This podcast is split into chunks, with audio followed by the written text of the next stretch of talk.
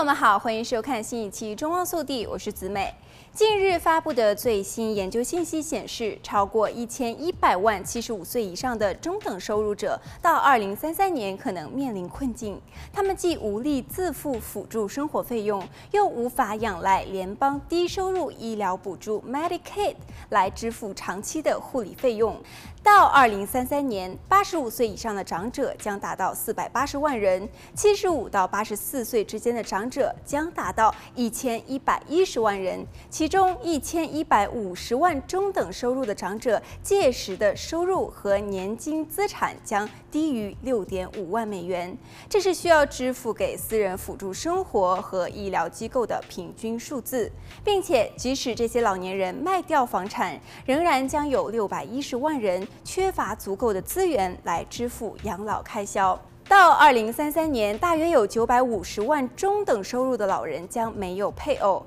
其中有百分之四十的长者，他们的子女不住在附近。七十五岁以上的长者当中，一半以上将罹患三种以上的慢性疾病。因此，目前将届六十五岁退休的年龄者，宜未雨绸缪，及早安排，在退休之前，尽量为退休后的生活储蓄，以免陷入窘境。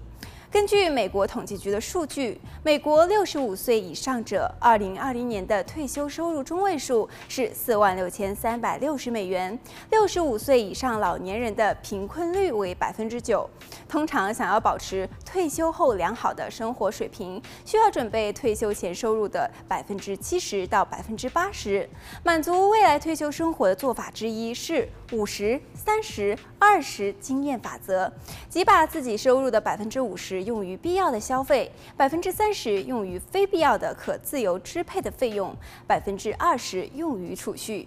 另外一个方法是百分之八十的规则。这一逆向思考的规则建议，考虑以退休前百分之八十的收入来维持退休后的生活水平。这一方法比上述的方法更加保守。计算退休后收入需求的第一步是计算花费。退休后的花费包括住房和水电等固定花费，以及食物、社交娱乐之类的变动花费。